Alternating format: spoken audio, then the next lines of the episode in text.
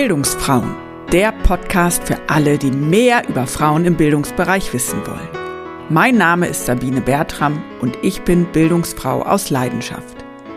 Der Bildungsbereich ist riesig und in meinem Podcast öffne ich Türen in unterschiedliche pädagogische Berufsfelder und zeige, wie vielfältig Bildungsarbeit ist. Dazu spreche ich mit inspirierenden Bildungsgestalterinnen, die sich an unterschiedlichen Stellen im Kosmos des lebenslangen Lernens bewegen – also irgendwo zwischen frühkindlicher Bildung und Altenbildung.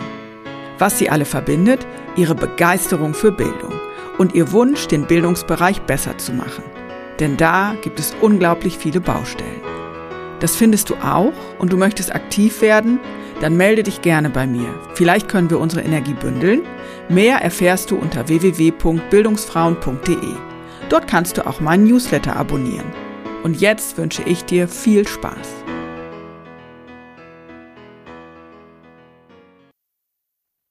Ich hätte das Thema persönliche Weiterentwicklung im Nachhinein vielleicht noch ein bisschen stärker in den Fokus genommen. Also meinem jüngeren Selbst würde ich sagen, da investiere immer Zeit für, weil das bekommst du zurück. Zum Jahresauftakt spreche ich mit Tatjana Ludwigshausen. Sie ist als Coach, Trainerin und Mentorin tätig. Begeistert begleitet sie Gründerinnen auf dem Weg in die Selbstständigkeit. Besonders die Themen Positionierung und Sichtbarkeit liegen ihr am Herzen. Neben einem Einblick in ihren Werdegang und ihren Blick auf Bildung erhältst du heute auch Tipps und Tricks, wie du selbst mehr Präsenz aufbauen kannst. Viel Spaß mit diesem Gespräch. Herzlich willkommen zur ersten Folge 2022 des Bildungsfrauen Podcast. Ich freue mich, dass ihr alle wieder mit dabei seid und noch mehr freue ich mich heute Tatjana Ludwigshausen zu Gast in meinem Podcast zu haben. Hallo Tatjana, schön, dass du da bist. Hallo Sabine, ich freue mich total mit dir zusammen das Jahr 2022 einzuläuten.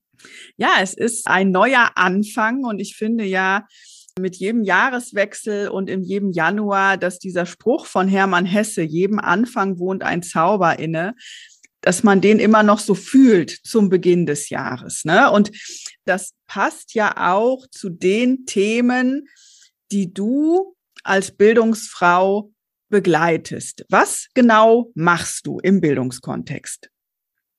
Ja, das ist ganz spannend, weil ich mich tatsächlich durch unseren Austausch ist mir überhaupt erst wirklich bewusst geworden, dass ich im Bildungskontext arbeite. Ich hätte das vorher sonst gar nicht so beschrieben. Auf der einen Seite unterstütze ich Frauen dabei, sich als Coach, als Trainerin, als Beraterin selbstständig zu machen. Das ist der eine Part, den ich mache. Der andere Part besteht darin, dass ich Führungskräfte dabei unterstütze, in ihre Führungsrolle hineinzuwachsen. Das sind zwei sehr spannende Bereiche, die viel mit Persönlichkeitsentwicklung, aber auch mit Kompetenzentwicklung und auch natürlich mit Wissenszuwachs und steilen Lernkurven zu tun haben. Wir gehen aber zu Beginn einen Schritt erstmal zurück. Wie bist du denn an den Punkt gekommen, wo du jetzt stehst? Und warum hat es vielleicht auch so lange gedauert, bis du für dich realisiert hast, dass du tatsächlich im Bildungskontext auch tätig bist? Ich soll das vielleicht mal ein bisschen von hinten auf. Ich glaube, auch ich habe einen Bildungsbegriff, der geprägt ist durch eher formale Bildung, also klassische Schule Weiterbildung, Studium etc. pp. Das heißt, wenn ich das bei mir so sehe, wie ist mein Weg gewesen, früher in der Grundschule irgendwie immer das Sonnenkind, dann so mit durchgelaufen in der Schule, ähm, Studium, danach in den Job hinein, habe dann 25 Jahre lang in einem Unternehmen gearbeitet, also noch ein sehr klassischer Berufsweg, ähm, in dem ich sehr lange in einem Unternehmen gewesen bin, dort allerdings in unterschiedlichsten Tätigkeiten aktiv war und eben sehr schnell aus dem Bereich Führungskräfte Nachwuchs in den Bereich Führungskraft hineingewachsen bin. Ähm, ich habe parallel an der Fachhochschule unterrichtet eine Weile. Das heißt, auch das ist etwas, wo ich gesagt habe, das ist für mich der klassische Bildungsbereich. Also wirklich im Schulbereich, im erweiterten Schul- und Universitätsbereich tätig zu sein. Das ist für mich das, was ich zunächst einmal mit Bildung immer verknüpfe, wenn ich dieses Wort vor Augen habe. Bildung ist ja aber viel, viel mehr. Bildung ist nicht nur das, was sich in diesem formalen Rahmen bewegt und mit dem, was ich jetzt tue, heraus aus dieser persönlichen Entwicklung, dass ich nach 25 Jahren das Gefühl hatte, mir wird die Luft abgeschnürt, ich entwickle mich überhaupt gar nicht mehr weiter, was den Anstoß gegeben hat, das Unternehmen zu verlassen, noch einmal voll Freude in die Weiterbildung hineinzuspringen, eine längere Coaching, Ausbildung, eine Ausbildung als Change Managerin zu machen, mich dann selbstständig zu machen mit all dem, was damit auch an Persönlichkeitsentwicklung verknüpft ist. Und dieser Bereich des lebenslangen Lernens, der deutlich über die formale Bildung hinausgeht, das ist etwas, was ich tatsächlich auch erst im zweiten Schritt mit Bildung in Verbindung gebracht habe. Und warum das so ist, weiß ich gar nicht, denn in dem Moment, wo ich es mir einmal vor Augen geführt habe, war es völlig logisch. Aber ich war wirklich verhaftet in diesem sehr klassischen, engen Bildungsbegriff. Bildung ist Schule, um es mal ganz kurz zu machen. Ja, ich glaube, dass dieses Verständnis auch sehr weit verbreitet ist, tatsächlich. Und ähm, Andererseits ist es so, und das weiß ich aus meiner persönlichen Erfahrung, dass die wichtigsten Lernprozesse und die wichtigsten Impulse für meine Persönlichkeitsbildung eigentlich nicht in der Schule erfolgt sind, sondern in anderen Kontexten, wo es eben nicht um formale Inhalte und Prüfungen ging, sondern wo ich als Mensch gefordert war, wo ich als Persönlichkeit in verschiedenen Kontexten gefordert war. So. Und in diesem Bereich greift ja dann sozusagen deine jetzige Berufstätigkeit komplett rein, ne? mit Coaching, mit Begleitung, mit Mentoring. Was sind so die die zentralsten Fragen oder die Themen, die am häufigsten dir begegnen in deiner Arbeit heute? Hm, das ist wirklich schwierig zu beantworten. Das ist ein sehr vielfältiger Mix. Es geht auf der einen Seite, und es ist oft der Anknüpfungspunkt, dass es fachliche Themen sind. Also wenn ich mir jetzt mal den Bereich Führungskräfteentwicklung herausgreife, dann geht es um Kommunikationsthemen. Ähm, wenn ich mir den Bereich Existenzgründung vornehme, dann geht es darum, wie werde ich sichtbar? Wie gewinne ich Kunden? Im nächsten Schritt kommen wir aber in beiden Bereichen immer sehr schnell dahin, dass es um meine innere Haltung geht, dass es um meine Werte geht, dass es um das geht, was mich als Mensch ausmacht. Und nur wenn ich mich führen kann, bin ich auch imstande, entweder ein Team zu führen oder aber ein Unternehmen zu führen. Das heißt, der Ausgangspunkt sind oft eher die fachlichen Themen und wir wechseln dann sehr schnell in den Bereich äh, der klassischen Persönlichkeitsentwicklung. Ja, in der Podcast-Folge im September 21 mit Isabel Ulbricht, da ging es um die Frage der Lernkultur auch in Unternehmen und um E-Learning und E-Learning-Formate. Ne? Und da waren wir an einem Punkt, dass wir beide gesagt haben, hm, in vielen Unternehmen gibt es gar keine wirkliche Lernkultur oder es geht eben nur darum, ein paar Inhalte zu vermitteln, aber nicht um die Gesamtentwicklung. Nimmst du das auch so war? Absolut. Also ich habe das selber in meinen 25 Jahren als Angestellte nicht anders erlebt. Weiterbildung ist etwas, was nach außen hin in den Worten relativ hohen Stellenwert hat. Aber es geht erstens fast ausschließlich um den Bereich der fachlichen Weiterentwicklung, weniger um den Bereich der Persönlichkeitsentwicklung. Und es sind interessanterweise, und das ist das, was wir jetzt ja auch in den Zeiten der Pandemie gesehen haben, der wirkliche Stellenwert von Bildung zeigt sich ja dann, wenn es mal nicht so läuft. Ich habe die überwiegende Zeit im Controlling gearbeitet. Das erste, was wir gestrichen haben, wenn es knapp wurde mit dem Quartalsergebnis, als börsennotiertes Unternehmen guckst natürlich immer auf das Quartalsergebnis. Das erste, was immer angepackt wurde, war der Bereich Weiterbildung.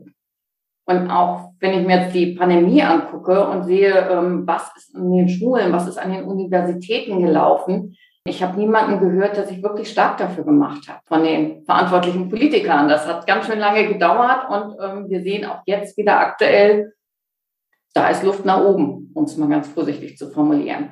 Das heißt, der Stellenwert von Bildung in den Worten hat in meiner Wahrnehmung zugenommen, in den Taten sehe ich nicht viel.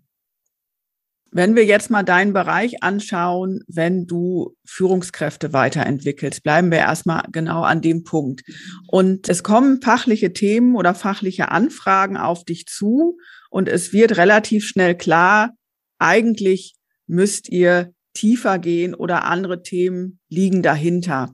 Wie offen sind Unternehmen da auch in diese Prozesse einzusteigen und den Mitarbeitenden wirklich die Möglichkeit zu geben, da in die Entwicklung zu gehen, nicht nur fachlich, sondern auch persönlich?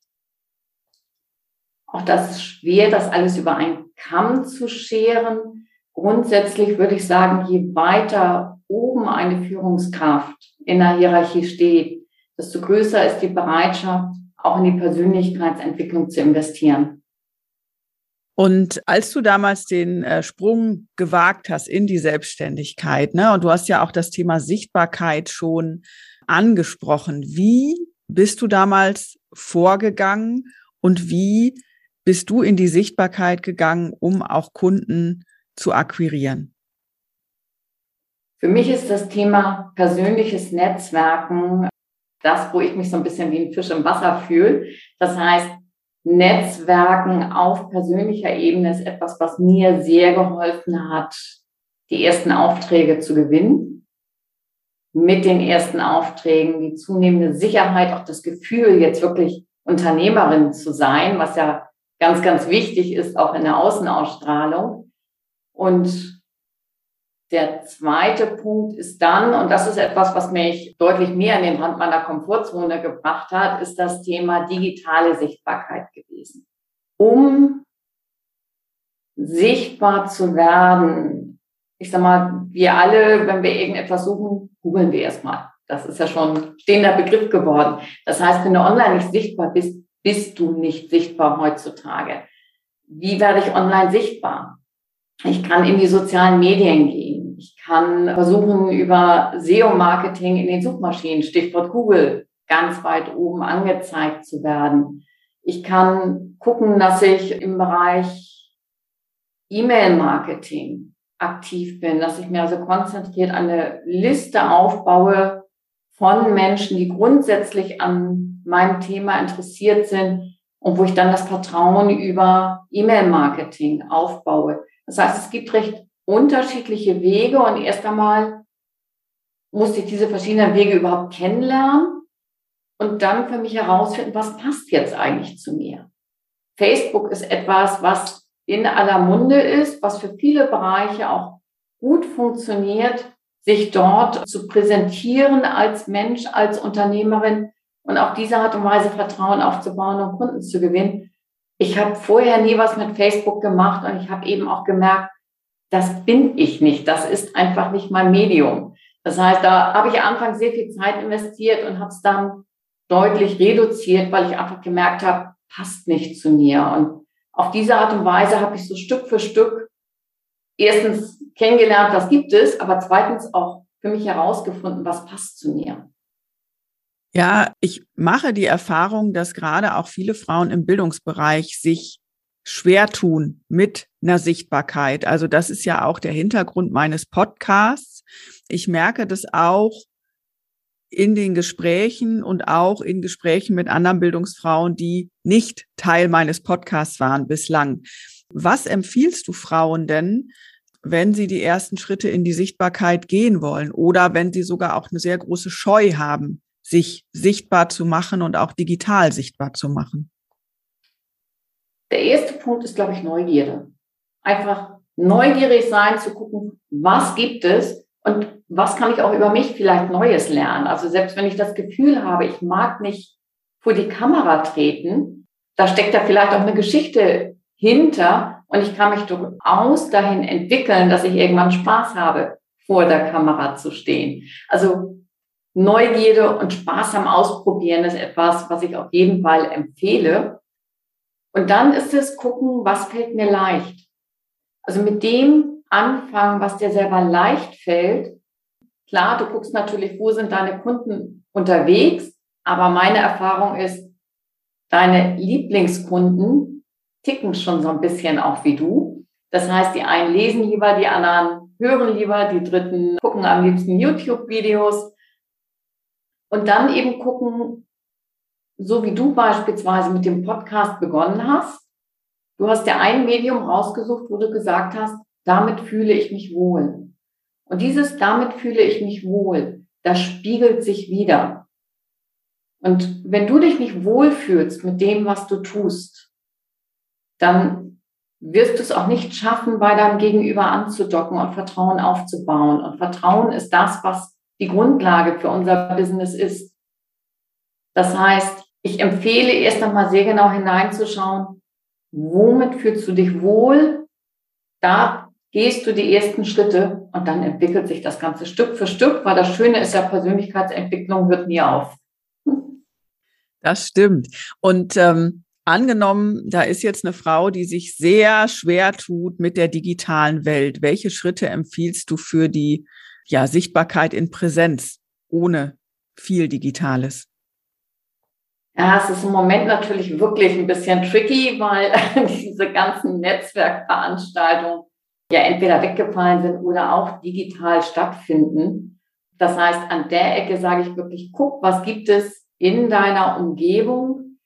Mein erster Schritt war immer in Richtung Unternehmerinnen Verbände zu gehen, Vereinigungen, mich dort mit anderen Frauen zusammenzutun und dieses ganze Thema des Netzwerkens bei dem anzusetzen, was du in deiner Umgebung hast. Das heißt, guck, wer ist da, mit wem kannst du dich da zusammentun? Und ja, die Treffen werden jetzt vielleicht auch digital stattfinden, aber vielleicht kennst du ein, zwei Frauen persönlich oder kannst zumindest dort sehr schnell auch den persönlichen Kontakt aufbauen. Das wäre einfach so ein erster Schritt. IHK und Co., also je nachdem, in welchem Bereich du dich bewegst, Messen, Kongresse, alles gute Punkte, wo du anknüpfen kannst.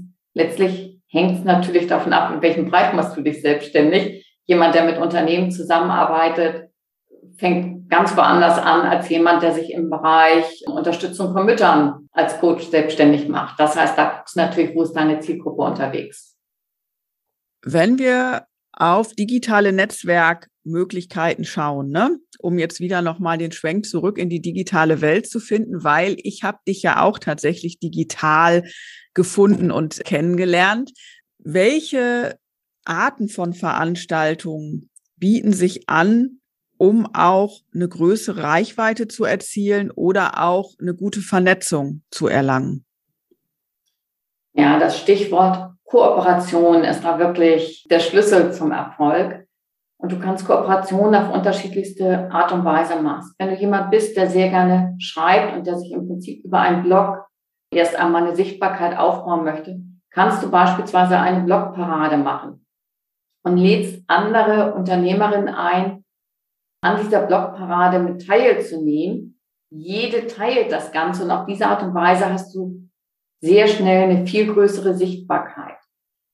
Das Gleiche gilt ja in anderen Bereichen. Wir haben uns kennengelernt über mein Summit, über den Erfolgreich Starten Summit, den ich gestartet habe. Ähm, war auch eine sehr spontane Aktion, weil Corona bedingt ein großes Treffen in Island von Unternehmerinnen nicht stattfand. Und ich gedacht habe, boah, das sollte ein Summit sein. Ich gedacht, da mache ich meinen eigenen Summit.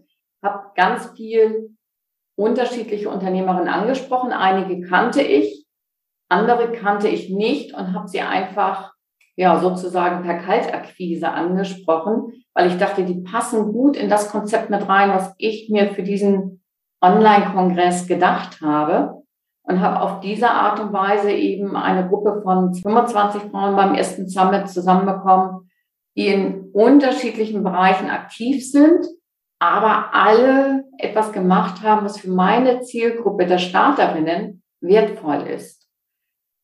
Jede dieser Speakerinnen hat bereits eine Sichtbarkeit, eine Reichweite gehabt.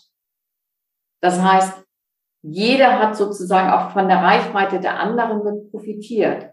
Und auf diese Art und Weise haben alle eben ihre eigene Reichweite sehr stark erhöhen können und ich eben auch. Das heißt, dieses Zusammentun und auch keine Scheu haben, die Leute wirklich ansprechen. Ich habe einige Frauen angesprochen, wo ich so dachte, boah, du bist hier ziemlicher Newie an diesem Markt. Ähm, die ist schon seit 20 Jahren dabei, hat eine mega Reichweite. Das ist das Schöne heute, finde ich, dass die Offenheit bei sehr, sehr vielen Frauen da ist, andere Frauen auch wirklich zu unterstützen. Ja, und dann hast du im Frühling 2020 den Erfolgreich Starten Summit geplant, organisiert und bist damit im Juni 2020 an den Start gegangen. Da habe ich dich auch gefunden oder du bist mir mit deinem Online-Kongress begegnet und ich dachte, oh, das klingt spannend, ich melde mich da mal an. Rückblickend betrachtet war das für mich persönlich ja auch der Moment, als ich anfing, darüber nachzudenken, wie kann ich denn auch arbeiten und was geht da vielleicht noch? Ja, also mich persönlich haben die Frauen in den Interviews wirklich sehr ermutigt, weil sie alle so unterschiedlich waren und gleichzeitig für sich ihren Weg gegangen sind und sich ein Business gebaut haben, welches zu ihnen und ihrem Leben passt und zu ihrer Werthaltung, zu ihren Zeitressourcen, was thematisch ganz auf sie zugeschnitten ist. Viele der Frauen waren und sind auch im Online-Markt, im Online-Geschäft tätig. Welche Potenziale und welche Hürden siehst du denn im Online-Geschäft, gerade wenn es um den Bereich Coaching, Beratung und solche Themen geht? Also erst einmal freut es mich total, dass du das so mitgenommen hast. Genau das war mein Ansinn aufzuzeigen, die Vielfalt der Möglichkeiten, die wir heute haben. Aus diesem Mix aus Online und Offline oder nur offline Dienstleistungen anbieten, aber online sichtbar sein. Also auch da gibt es ja noch eine weite Range an unterschiedlichsten Kombinationen. Und ich glaube, dass diese Möglichkeiten des Verbindens zwischen On und Offline etwas ist, wo wir noch viel, viel sehen werden. Also die Frage, wie ich das mit Apps unterstütze, beispielsweise ähm, wie künstliche Intelligenz damit reinspielt, um erste vorbereitende Prozesse vielleicht mit zu übernehmen. Ich glaube, da erwartet uns noch ganz, ganz viel, was wir uns noch gar nicht alles ausmalen können. Trotzdem bin ich der ganz, ganz festen Überzeugung, dass die persönliche Begegnung immer noch etwas Besonderes ist, was für die Persönlichkeitsentwicklung auch durch alle Online-Varianten nicht zu toppen ist. Also ich bin großer Fan von Blended Learning, von Hybridmodellen, wo einfach das eine mit dem anderen verknüpft ist. Aber ich glaube beispielsweise für Coaches oder Berater, die bislang ausschließlich in Präsenz arbeiten, bietet die Kombination mit Online-Elementen Riesenchancen, weil all das was wir versuchen, entweder an Wissen oder an Fähigkeiten oder an inneren Haltungen zu vermitteln, die etwas ist, was nicht innerhalb weniger Stunden passiert, sondern es ist wirklich eine Entwicklung über die Zeit. Und da dran zu bleiben, ist der entscheidende Punkt dafür, dass wirklich ein Lern-, ein Veränderungsprozess stattfindet. Und da ist die Verknüpfung von On- und Offline in meinen Augen unschlagbar. Und ich glaube, da werden wir noch ganz viel sehen, was im Moment so gerade in den Kinderschuhen steckt. Ja, und ich glaube, dass die Corona-Pandemie da auch ein riesiger Motor nochmal war, der ganz viel angeschoben hat. Und wenn ich so mich digital umschaue bei Facebook, bei Instagram, dann habe ich auch den Eindruck, dass der Markt, der ja eh im Bereich Coaching, Persönlichkeitsentwicklung, Beratung der vorher auch schon unübersichtlich war, dass der noch unübersichtlicher geworden ist, Was würdest du denn Frauen, weil Frauen ja auch deine zweite primäre Zielgruppe sind, was würdest du denen empfehlen, wenn sie den Wunsch nach Veränderung verspüren und sich erschlagen fühlen von all den Angeboten und äh, Werbungen und Postings, die ihnen begegnen. Wie finden sie für sich eine gute Begleitung in diesem Prozess? Ja, das ist, das ist tatsächlich ein, ein schwieriger Punkt im Moment einfach. Es ist viel Geld in dem Markt drin. Es ist viel, was sich mittels klassischer Marketingarbeit nach vorne pusht. Und der gesamte Bereich Coaching, Training, Beratung ist ja überhaupt gar nicht in irgendeiner Art und Weise qualitativ durchschaubar. Das heißt, dort hinter die Kulissen zu blicken und zu gucken, wo ist noch heiße Luft und wo ist wirklich Substanz hinter, ist nicht einfach für jemanden, der von außen kommt, der sich noch überhaupt gar nicht mit diesem Markt beschäftigt hat. Ich würde mir immer, und das ist eben einer der Gründe, warum die digitale Sichtbarkeit so wichtig ist, ich würde schon immer so ein bisschen einer Person folgen und schauen, was kriege ich denn so von ihr mit? Wie wirkt sie auf mich?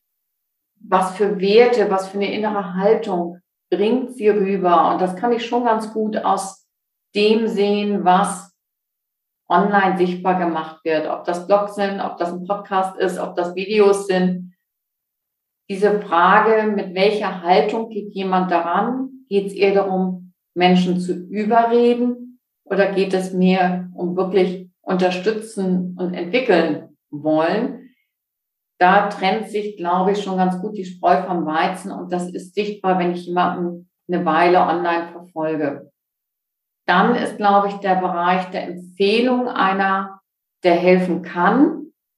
Aber auch da sehen wir ja mehr und mehr, dass in dem Bereich auch durchaus Empfehlungen gekauft werden, dass Empfehlungen ähnlich, wie wir das auf Online-Handelsplattformen sehen, dass auch die Empfehlungen leider nicht mehr unbedingt die Qualität haben, die ich mir als Konsument erwünsche und erhoffe.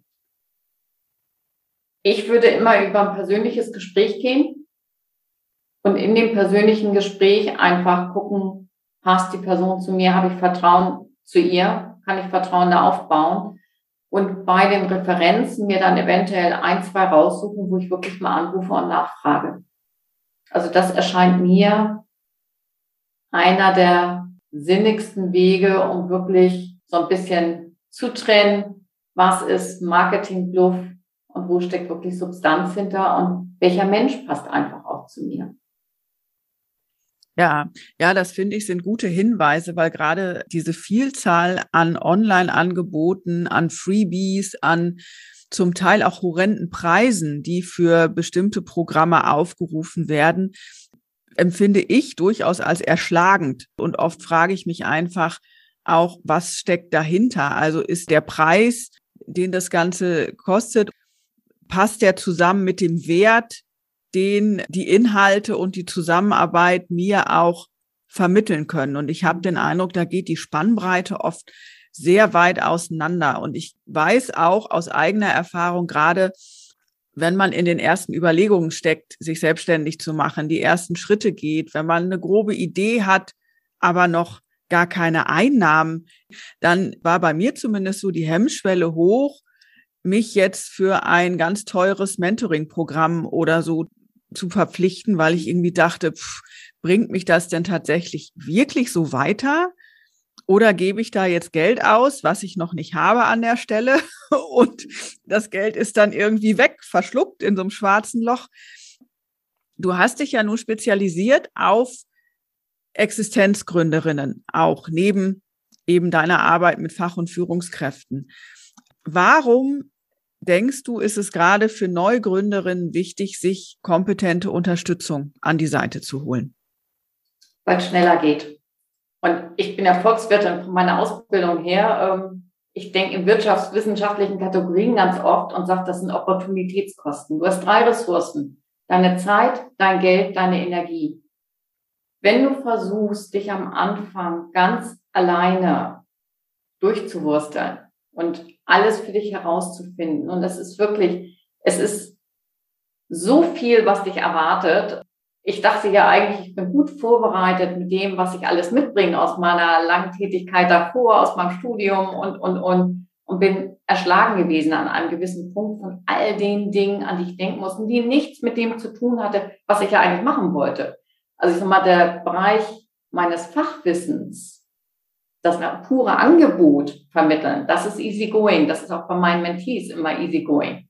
Fachlich sind sie super gut.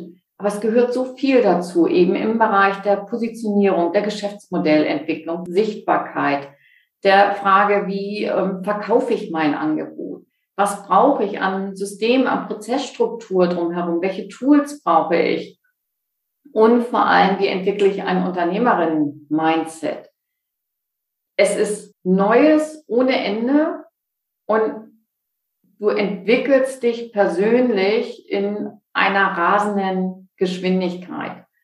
Und um all das richtig zu verknüpfen und nicht den dritten Schritt von dem ersten zu machen, Umwege zu gehen, in Sackgassen zu gehen und, und, und, sondern wirklich einigermaßen straight deinen Weg gehen. Ich meine, ein paar Umwege wird es immer geben, wir lernen daraus, aber um nicht zu viel Zeit und Energie auf diesem Weg zu verlieren, lohnt es sich ein gewisses Maß an Geld in die Hand zu nehmen, um den roten Faden zu haben und dich wirklich gleich stringent zu entwickeln.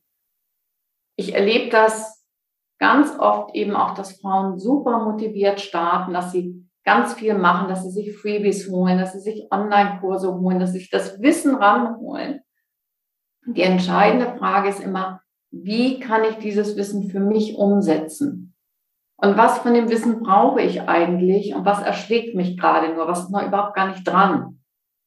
Und da den Weg durch diesen Dschungel zu finden, da kann dir eine gute Mentorin, ein guter Mentor einfach wirklich viel, viel ersparen und ähm, Licht ins Dunkel bringen. Und das rechnet sich insofern, weil du einfach schneller mit einem guten Angebot am Markt bist, schneller erste Kunden hast, schneller selber Geld verdienst.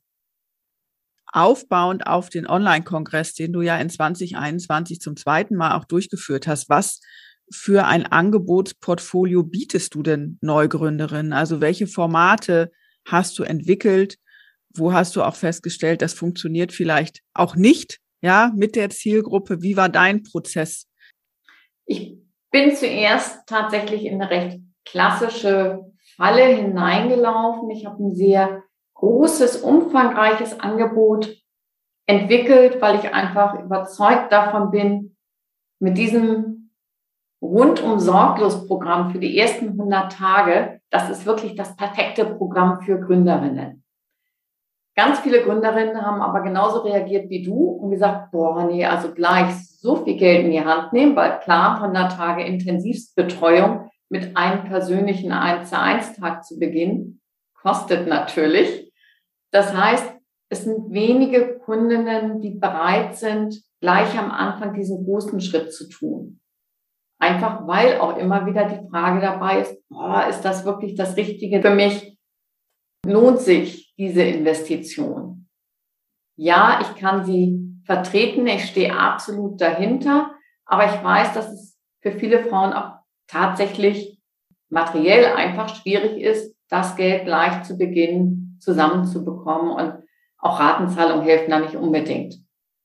Das heißt, im Nachhinein habe ich dann tatsächlich eine Angebotstreppe aufgebaut und das ist das, was ich auch allen meinen Mentees empfehle, sozusagen schrittweise vorzugehen und aus diesem großen, perfekten Superangebot, wo du sagst, das umfasst wirklich all das, was ich als optimal empfinde, einzelne Teile herauszulösen. Das ist bei mir beispielsweise eins der ersten Themen ist das Thema Positionierung. Wie positioniere ich mich? Das heißt, da gibt es einen Positionierungsguide, den habe ich als Audioprogramm entwickelt. Das andere Thema ist Geschäftsmodell entwickeln. Das ist das, was ich sehr, sehr gerne in 1 zu 1 Coachings mache. Ähm, da geht die Positionierung mit rein. Das geht noch ein bisschen drüber hinaus. Das heißt, da setzen wir uns einen ganzen Tag zusammen und entwickeln praktisch die Basis für dein Business. So, und dann kannst du gucken, lässt du dich in Einzelbereichen weiter begleiten oder nicht. Aber es ist sozusagen, die Anfangsbereiche sind herausgelöst in unterschiedlich großen Häppchen, um es jetzt mal so zu formulieren. Merkst du, kommt da eine andere Resonanz im Vergleich zu deinem anfangs geplanten, sehr großen, umfassenden Angebot? Das ist das, was tatsächlich mehr zwischendurch geht.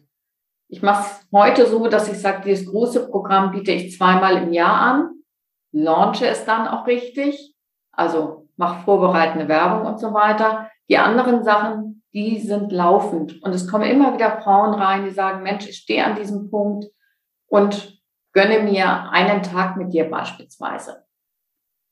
Das ist eigentlich das, was am liebsten genommen wird, dieser reine Audioguide, der ist gut so zum Kennenlernen auch, er ist recht niedrigschwellig, hat aber natürlich keinen Austausch mit drin, keine direkte Begleitung. Das ist aber das, was es für viele Frauen wirklich wertvoll macht, da auch das Feedback zu bekommen, die andere Sichtweise zu bekommen und über Fragen einfach auch selbst nochmal den nächsten Schritt im Denkprozess zu machen. Das heißt, das 1 zu 1 Angebot ist das, was am leichtesten zu verkaufen ist.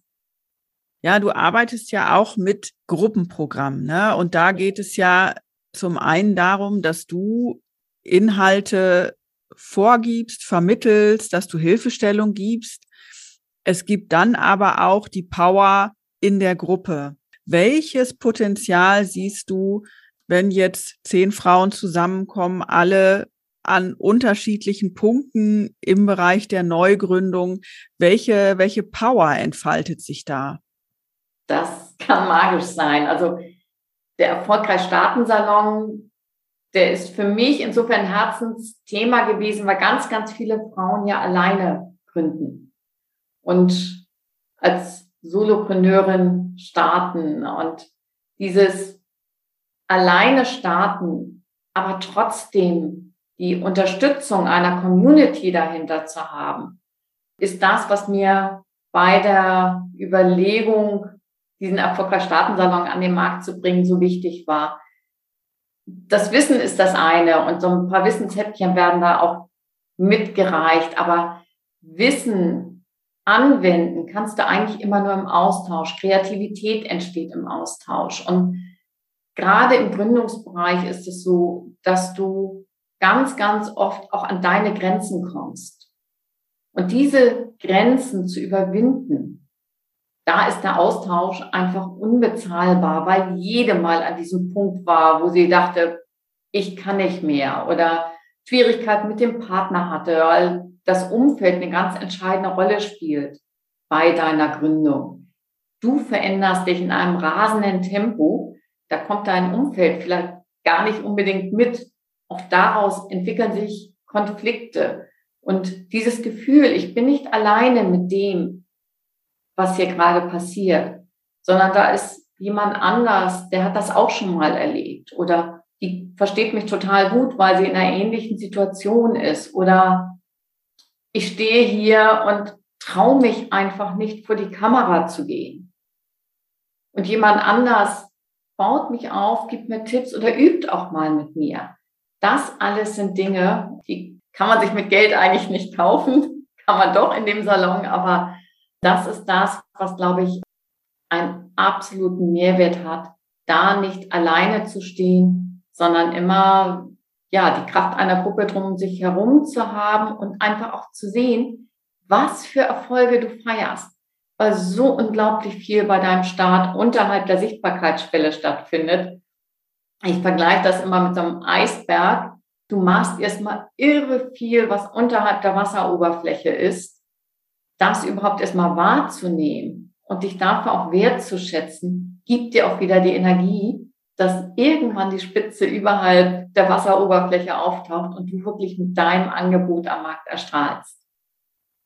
Ja, spannend. Und ich kann das ja auch nur bestätigen. Also ich muss sagen, diesen begleiteten Rahmen zu haben und auch eine Gruppe zu haben, mit der ich mich austauschen kann, Frauen, die ähnlich wie ich sich auf den Weg machen oder gemacht haben, das ist unheimlich bereichernd. Wo lässt du dich denn bereichern und unterstützen? Also hört der Bedarf sich im Businessaufbau unterstützen zu lassen, irgendwann auf? Oder würdest du sagen, eigentlich ist es immer gut, sich da Begleitung an die Seite zu holen? Ja, ja, ja. Also erstens hat jede von uns ihre blinden Flecken. Das ist immer ganz schön, wenn da mal jemand anders drauf guckt. Und zweitens, egal wo du stehst, du hast immer wieder Hürden, vor denen du stehst. Dinge, vor denen du zurückschreckst, wo du unsicher bist, wo du nicht weißt, wie es weitergeht, wo du dich fragst, habe ich in dieser Situation richtig entschieden? Das heißt, der Austausch, der professionelle Austausch, der hört für mich nie auf. Und ich habe tatsächlich aus meiner Coaching-Ausbildung heraus noch eine Gruppe, mit der wir uns regelmäßig treffen und austauschen. Und ich habe zwei Begleiterinnen, wo wir wirklich im Sinne einer regelmäßigen Intervision uns immer wieder austauschen und gucken, wo stehst du, was gibt's gerade an Themen und in dem Gespräch heraus einfach Dinge reflektieren. Und reflektieren ist das A und O, um zu lernen. Du hast ja vorhin schon angesprochen, dass die Corona-Pandemie auch einen sehr großen Digitalisierungsschub so gegeben hat. Und wir sind ja jetzt schon fast am Ende des zweiten Jahres mit der Pandemie, in der Pandemie, in unterschiedlichen Wellen. Wie nimmst du deine Zielgruppen wahr? Also ich erinnere mich, dass am Anfang im Frühling 2020 einerseits viel Irritation da war und andererseits auch immer noch so eine Aufbruchstimmung. Komm, wir schaffen das irgendwie zusammen. Und je länger das dauert, desto zäher wird es auch, desto kleiner sind Energiereserven, gerade Frauen, die ja im überwiegenden Teil sich aufreiben zwischen Homeschooling, Homeoffice, Care-Arbeit. Merkst du da andere Bedarfe, andere Themenanfragen? Merkst du was bei deinen Zielgruppen, dass sich da was verändert im Laufe der Pandemie? Mm, ich hatte lange Zeit das Gefühl, dass sich irgendwie so eine richtige Mehltauschschicht über alles gelegt hat. Ja, oder ein dichter Nebel, dass diese, die Energie einfach fehlte, wirklich voranzugehen, dass da viele Fragezeichen waren, ja, lohnt sich das überhaupt? Ist es jetzt der richtige Zeitpunkt? Kann ich jetzt überhaupt Kunden gewinnen? Und, und, und das heißt, alle waren in so einer Wartehaltung. Das fing jetzt gerade an, sich wirklich komplett zu drehen wieder.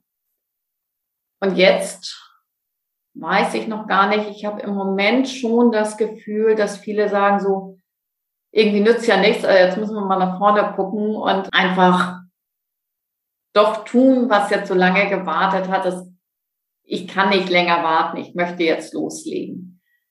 Das heißt, im Moment habe ich schon das Gefühl, dass da wieder mehr Energie einfach da ist, dass viele Frauen doch bereit sind, einfach jetzt zu sagen, egal was ist, ich leg los, ich gehe jetzt meinen Weg. Und auch in den Unternehmen habe ich das Gefühl, viele Weiterbildungsmaßnahmen wurden auf Eis gelegt. Ein bisschen was fand digital statt, aber es war doch immer eher der Wunsch nach persönlicher Präsenz. Auch da ist es jetzt so, dass ja doch viele sich dran gewöhnt haben, naja gut, dann sitzen wir halt mit Maske irgendwie zusammen in den Räumen, dann ist es eben so, dass wir uns vorher testen müssten oder was auch immer. Das heißt, auch da läuft vieles jetzt doch auf noch kleinerer Flamme, aber es läuft weiter. Es läuft wieder an. Und ich glaube, wir haben uns als Gesellschaft langsam ein Stück weit dran gewöhnt. Aber das kann auch noch sein, dass das noch wieder umschlägt und irgendwie doch wieder die große, große Müdigkeit uns überkommt, weil diese große Hoffnung, dass wir jetzt irgendwann mal durch damit sind und den ganzen Kram zur Seite lassen können, dass die ja im Moment gerade so zerschlagen wird, wenn erstmal die Schulen tatsächlich wieder schließen sollten, weiß ich noch nicht, ob diese Aufbestimmung wirklich bleibt, weil das natürlich gerade bei Frauen extrem in den Lebensalltag eingreift und Energie zieht.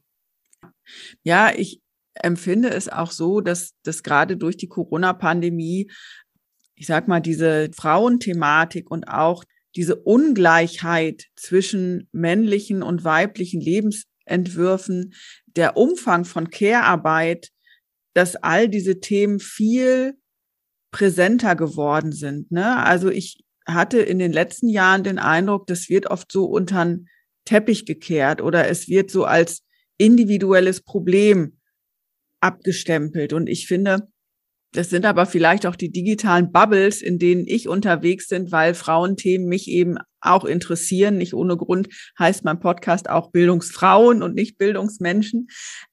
Dass da sich viele Frauen jetzt auf den Weg machen und es auch viele Frauen da so eine gewisse Wut auch in sich spüren, dass die Strukturen nach so vielen Jahren im Kampf um Gleichberechtigung immer noch so sind, dass sehr, sehr viel auf den Schultern von Frauen abgeladen wird. Und gleichzeitig höre ich an ganz vielen Stellen, eigentlich ist jetzt eine Zeit gekommen, wo das Weibliche viel mehr in den Fokus muss. Ja, und wo es gerade weiblich konnotierte Kompetenzen auch braucht, um durch neue, unruhige Zeiten auch zu steuern. Wie nimmst du das wahr und welche Potenziale siehst du gerade für Frauen in den nächsten Jahren?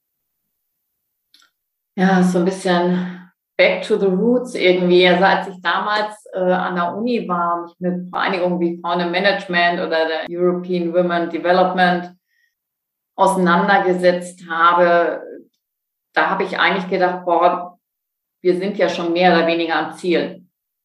Ich hätte nicht gedacht, dass wir heute noch dastehen, wie wir stehen. Und ich muss sagen, je älter ich werde, desto feministischer werde ich, desto mehr brodelt auch die Wut in mir, dass diese Schritte in so mini, mini, klitzekleinen Schritten gehen. Als ich studiert habe, gab es nicht einen einzigen weiblichen Prof. Es waren ausschließlich männliche Prof im Bereich Wirtschaftswissenschaften unterwegs. Im Beruf ist es so gewesen, die Führungspositionen waren überwiegend bei Männern. Es gab sehr, sehr wenige Frauen in Führungspositionen. Äh, Im mittleren Management schon noch, aber je weiter man nach oben blickte, desto männlicher wurde das Ganze. Und wenn ich mir das heute angucke und auch die Diskussion sehe, brauchen wir eine Quote oder nicht? Ich war eigentlich immer eher gegen eine Quote. Ich bin im Moment absolut für eine Quote, weil ich sage, wir brauchen weibliche Vorbilder auf allen Ebenen, in allen Ecken, ob das Politik ist, ob das Kultur ist, ob das Wirtschaft ist, ob das was auch immer ist, Bildung ist, wo ja auch unglaublich viele Frauen mitarbeiten und die Führungspositionen ganz, ganz oft von Männern besetzt werden. Das heißt, um wirklich einen durchgreifenden Wandel zu haben, kommen wir, glaube ich, um Quoten nicht herum. Tja, ich glaube, dass die Digitalisierung uns extreme Möglichkeiten eröffnet, weil Digitalisierung auch Flexibilisierung heißt und Flexibilisierung kommt unseren Lebensentwürfen zugute. Ich habe ein bisschen die Hoffnung, dass es auch mehr und mehr Männer gibt, die sich andere Lebensentwürfe wünschen. Das habe ich allerdings auch vor 30 Jahren schon gedacht, deswegen schränke ich das jetzt ein bisschen ein und ich habe einen Sohn und eine Tochter behaupte, ich habe sie beide gleich erzogen. Trotzdem sind sie natürlich auch durch die Umwelt mitsozialisiert, wie sich das nachher im Alltag wirklich umsetzen wird, was ich versucht habe, ihnen mit auf den Weg zu geben. Ist spannend, was aus dieser Wundertüte dann herauskommt. Ich glaube, dass wir in vielen Bereichen das Verbindende mehr betonen dürfen als das Trennende. Und ich glaube wirklich, dass wir einen Wechsel in der Gesellschaft nur hinkriegen, wenn Männer und Frauen daran arbeiten. Ja, Frauen haben viele Möglichkeiten, aber es wird nur gemeinsam mit dem Partner gehen, nur gemeinsam mit den Männern gehen. Diesen Blick dafür zu haben, dass wir alle Vorteile davon haben, dass es für uns als Gesellschaft wirklich eine Bereicherung ist, wenn wir alle Potenziale dieser Gesellschaft auch spiegeln und wenn jeder seine Talente bestmöglich entfalten kann. Das wäre für mich so ein bisschen so eine Traumvorstellung, dass wir da wirklich alle gemeinsam daran arbeiten, all das zu nutzen, was wir als Potenzial haben. Und als Volkswirtin sage ich, wenn ich das jetzt mal nur auf unser Land Deutschland beziehe, wir haben keine Rohstoffe, unser Rohstoff ist das Wissen, ist das gemeinsam etwas voranbringen und diese Potenziale wirklich zu nutzen. Da heißt es halt, die 50 Prozent ähm, der Gesellschaft, sprich die Frauen, einfach auch voll mitzunehmen und diese Potenziale zu nutzen, ihre Talente zu entwickeln und entwickeln lassen. Und das heißt nur, wenn wir auch an Rahmenbedingungen eine ganze Menge ändern. Ja, du sprichst an, Deutschland ist ein Land, was auf Bildung aufbaut, weil Wissen die Kernressource ist. Was wünschst du dir denn auch speziell für den Bildungsbereich an Veränderungen, damit auch da Bildung besser funktionieren kann? Wir reden ja immer von dem Stichwort lebenslanges Lernen. Also im Unternehmen heißt es eine lernende Organisation. Im Coaching-Bereich oder wenn es um Persönlichkeit geht, dann reden wir um lebenslanges Lernen. Und ich glaube, die Rahmenbedingungen dafür zu schaffen, das wäre etwas, was sehr, sehr wichtig ist. Und das hat mit einer Wertschätzung auf allen Ebenen zu tun. Das heißt wirklich, den Wert für lebenslanges Lernen in den Vordergrund rücken, dem ganzen Bereich Lernen wirklich eine andere Konnotation zu geben. Eben nicht, du lernst jetzt und dann kriegst du einen Abschluss und dann verdienst du mehr Geld. Ja, lebenslanges Lernen braucht einfach Rahmenbedingungen, wo die Politik und wo auch Unternehmen jede Menge machen können. Das heißt, auf der einen Seite den Wert von Bildung überhaupt wirklich anders in der Gesellschaft verankern, eben nicht als erstes Schulen und Unis schließen und zu sagen, naja, wir lassen das mal so weiterlaufen, sondern wirklich sich zu überlegen, wie können wir den Wert von Bildung anders verankern. Und das heißt auch eben nicht nur auf bestimmte fachspezifische Abschlüsse hinzuarbeiten, sondern zu gucken, dass diese, diese Lust am Lernen, dieser Spaß an der Weiterentwicklung, dass diese Samen richtig gesetzt werden in der Schule, weil ich glaube, Kinder haben eine unbändige Lust zu lernen. Das ist genauso wie Mitarbeiter motiviert in einem Unternehmen einsteigen und das, was wir machen müssen als Gesellschaft, als in der Bildung Tätige, ist, diese Lust am Leben zu erhalten, diese Motivation nicht zuzudecken, sondern diese Motivation zum Wachsen zu bringen. Und da Rahmenbedingungen zu setzen, dass wir erstens ausreichend Kräfte in Schulen und ja den klassischen Bildungseinrichtungen haben, dass wir aber auch den Wert von Fortbildung im Lauf des Lebens anders unterstützen mit flexiblen Bereichen, ja, Sabbatjahr oder sowas, was in vielen Bereichen ja immer noch undenkbar ist, mit wirklich dem Anerkennen, wenn sich jemand Zeit für Fortbildung nimmt und nicht, ach, du hast Zeit für Fortbildung, das kann ich mir in meinem Job nicht leisten, was ich ja vielfach auch im Unternehmen erlebt habe oder erlebe jetzt in anderer Funktion. Das heißt, dieser Wert von Bildung im Bewusstsein muss sich ändern.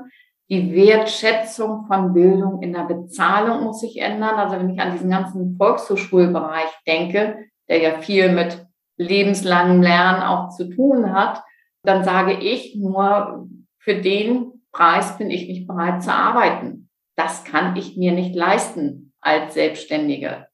Die Bezahlung ja in der Erwachsenenbildung ist vielfach viel zu gering in meinen Augen. Also ich glaube, auch da muss sich die finanzielle Wertschätzung ändern. Ja, das sind so die beiden wichtigsten Punkte. Wertschätzung im Kopf, aber eben auch Wertschätzung in Zahlen. Ja, ja, du sprichst mir tatsächlich aus dem Herzen. Also das ist wirklich ein großes Brett und ein dickes Brett, was da gebohrt werden muss. Und es ist für mich immer wieder erstaunlich, dass sich da so wenig bewegt, weil ich den Eindruck habe, das Wissen darum gibt es schon lange, ja. Mhm. Und irgendwie kommen die PS bei dem Thema überhaupt nicht auf die Straße und ich verstehe nicht warum. Also das ist äh, die Frage, an der ich mich abarbeite und ich freue mich immer, wenn ich dann Bildungsfrauen in meinen Gesprächen habe, die äh, ähnlich das denken und wo ich denke, oh, wir sind viele und wir können echt eine Gemeinschaft bilden, dass wir da mehr Power reinsetzen und gemeinsam den Bildungsbereich von unten revolutionieren. Von daher freue ich mich sehr über deine Worte und möchte dich zum Abschluss ja auch mit meiner klassischen Abschlussfrage äh, noch beglücken und zwar, ob du mit all deinen Erfahrungen im Gepäck und auch mit den Umwegen, die du ja durchaus gegangen bist, von der lernenden hin zur jetzt Lehrenden und Begleitenden, ob du deinem Jüngeren selbst auch empfehlen würdest, sich Richtung Bildung zu orientieren und auch im Bildungsbereich tätig zu werden. Ja, ein ganz klares Ja. Ich bin im Rückblick dankbar über den Weg, den ich gegangen bin, wo ich im Nachhinein sage, da haben jetzt viele Puzzleteile so ihren Platz gefunden, um ein ganzes Bild ja auszumachen. Ich hätte das Thema persönliche Weiterentwicklung im Nachhinein vielleicht noch ein bisschen stärker in den Fokus genommen. Also meinem jüngeren Selbst würde ich sagen, da investiere immer Zeit für, weil das bekommst du zurück. De facto ist es aber einfach schwierig, wenn du irgendwie mittendrin bist mit Kindern, mit Job, mit Haus und allem drum und dran. Und als ich meine Kinder bekommen habe und gleichzeitig im Job aktiv war, gab es irgendwie mal gerade eine Nachmittagsbetreuung für zwei Stunden bei uns im Dorf im Kindergarten. Das heißt auch so etwas wie Kindergartenarbeit, Schularbeit wurde ja zusätzlich noch auf die Mütter in erster Linie ausgelagert. Ich würde mal sagen, das ist dann Lebenslernen gewesen, was am Ende sicherlich auch wieder wertvoll ist und darauf eingezahlt hat. Ja, ich glaube, der Weg in diese Richtung ist etwas, was ich auf jeden Fall wieder machen würde und eigentlich nicht so viel anders, als es jetzt der Fall gewesen ist. Ja, vielen Dank für die Einschätzung. Und ich danke dir für das ausführliche Gespräch, wo wir wirklich in ganz viele Facetten deiner Arbeit, aber auch viele Facetten im Bildungsbereich und auch im durchaus frauenbewegten Bildungsbereich uns getummelt haben. Danke für deine Zeit. Schön, dass du Gast in meinem Podcast warst. Ich danke dir und ja, ich wünsche einfach allen Frauen, dass sie wirklich sich die Zeit nehmen, ihre Talente zu entwickeln und ihre Potenziale zu entfalten. Es lohnt sich, dafür Zeit und Energie zu investieren. Bildungsfrau Tatjana Ludwigshausen hat recht, wenn sie sagt, dass sich zwei Dinge ändern müssen, nämlich der Wert von Bildung im Bewusstsein und die Wertschätzung von Bildung in der Bezahlung. Woher diese Diskrepanz kommt zwischen Sonntagsreden und Umsetzung, möchte ich noch konkreter in den Blick nehmen in einer meiner nächsten Folgen. Und wieder gab es spannende weibliche Einblicke in den Bildungsbereich. Du willst mehr? Weitere Folgen findest du auf www.bildungsfrauen.de und natürlich überall, wo es Podcasts gibt. Dort kannst du auch gerne ein Like dalassen. Du willst nichts verpassen? Dann folge mir auf Instagram oder LinkedIn. Und ich freue mich auch, wenn du mir einen digitalen Kaffee spendierst für diese Folge.